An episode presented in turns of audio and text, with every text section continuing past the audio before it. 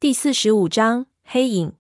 直到那个黑影完全消失，我才意识到这东西真的走了。我和胖子面趋相觑，立即小心翼翼地继续往前，往我们的目的地爬去。这一次根本不敢休息。半个小时后，我们终于爬上了那个石头台，翻了上去。我和胖子已经跳得连白眼都翻不动了。我爬起来，就发现这是一个非常粗糙的石台子。石台中间有条石梯通往上方。我们走上去，发现上头的通道口上封着铜门，顶了一下，铜门纹丝不动。胖子说可能是拉的，就抓住几个花纹往下拽，可连指甲都抠裂了，也没有任何反应。就在我们抓挠铜门的时候，黑暗中又开始传来东西坠落的声音。那个倒挂在房顶的庞然大物又往我们这边靠了过来，这一次速度非常快。胖子提醒我道：“手表有闹钟功能，快把闹钟吊响了，让他去追闹钟。”我这才想起来还有这招，忙把银表冤成闹钟，然后狠爆的甩了出去，稀里哗啦的碎片掉落声立即转向，因为手表太轻，我扔得并不远。只见在手电光中，有一只巨大的密骆驼昂首盘身从我们面前的房顶上经过。这只密骆驼太大，简刚就是一只金刚，身上的绿色皮肤在手电光下闪烁着翡翠的光泽。想必他就是瑶族神话中的男性创世神，作为暴力和毁灭的神灵，却被衔在这里做清道夫。我们可能是几千年里少数能娱乐他的傻瑶了。那密骆驼稍稍做了一个停顿。就伸出骐长的手，探向流沙中手表的方向，似乎很疑惑又很有兴趣。黄沙很快把手表掩埋了，手表的声音一下就听不到了。我心中暗叫不好，就见那密骆驼听了半天，忽然把脑袋转向了我们。他的脸上什么五官都没有，像是一个奇怪的人偶。接着，他朝我们所处的石台缓缓地靠了过来。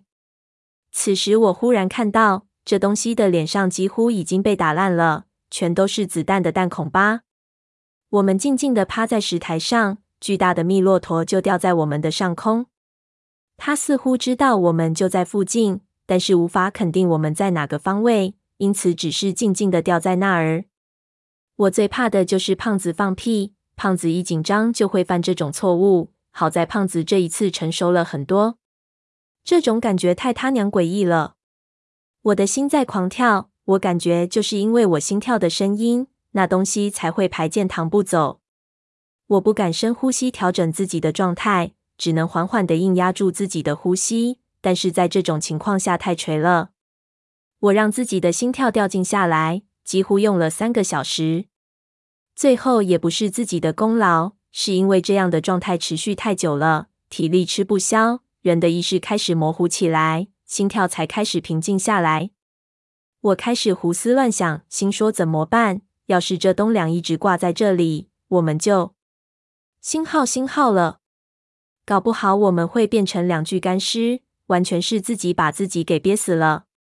我知道以胖子的性格，绝对不会束手待毙，到了临界点上，他一定会放手一搏。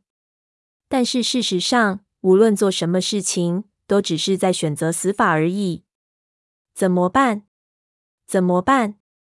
怎么办？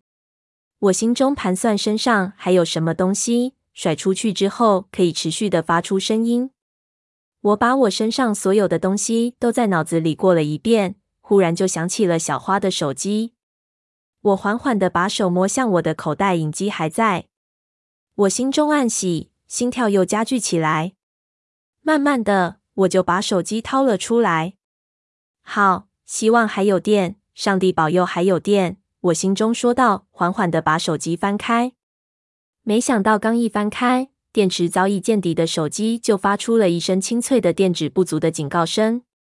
我整个人都惊了，这声音在平时听起来完全不大，如今听起来竟然犹如炸雷一样。几乎是同时，我就看到头顶的巨大绿人立即垂了下来，脑袋就在我的脑袋边上。颠多只有一根手指的距离，他不停地转动着脑袋，似乎在寻找着刚才发出声音的东西。我看到那绿色的皮肤不停地挪动着，简直能反射出我的脸来。我不知道我是以什么样的神经，才能在这几秒钟里把小花的手机切换到视频播放的正面。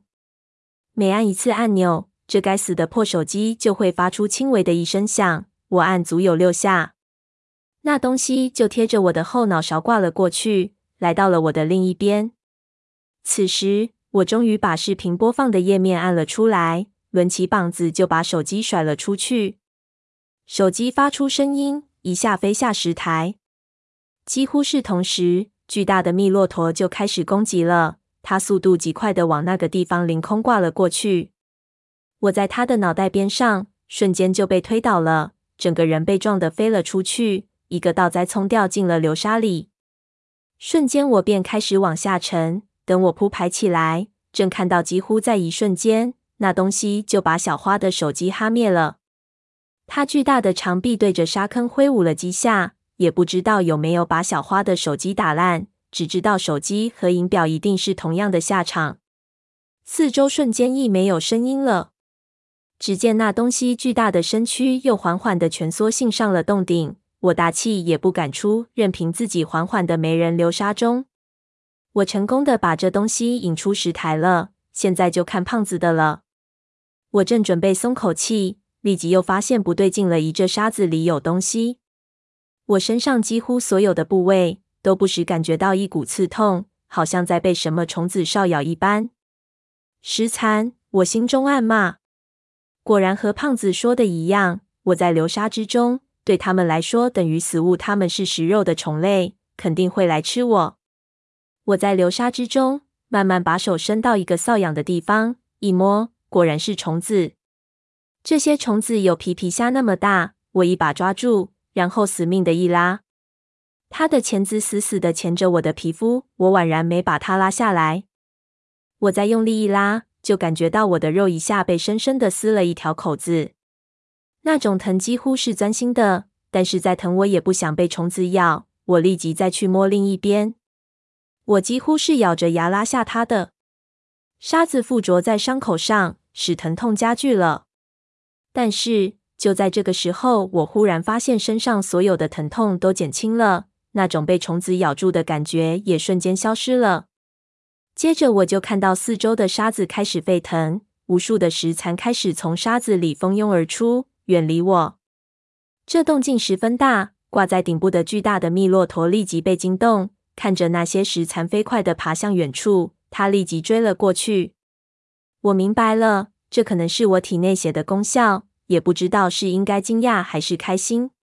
我立即对胖子发出“哔哔”的气声，胖子惊讶地看着这变化，探出。头来，生拼把我再次拉上了石台。我看着我的伤口血流如注，心中不禁暗骂。胖子说道：“我靠，再这样下去，你就成半个小哥了。”别废话，能上去吗？胖子摇头：“那铜门太结实了，靠我们的力你是打不开的。但是我有一计，只是还得禀申你一下。”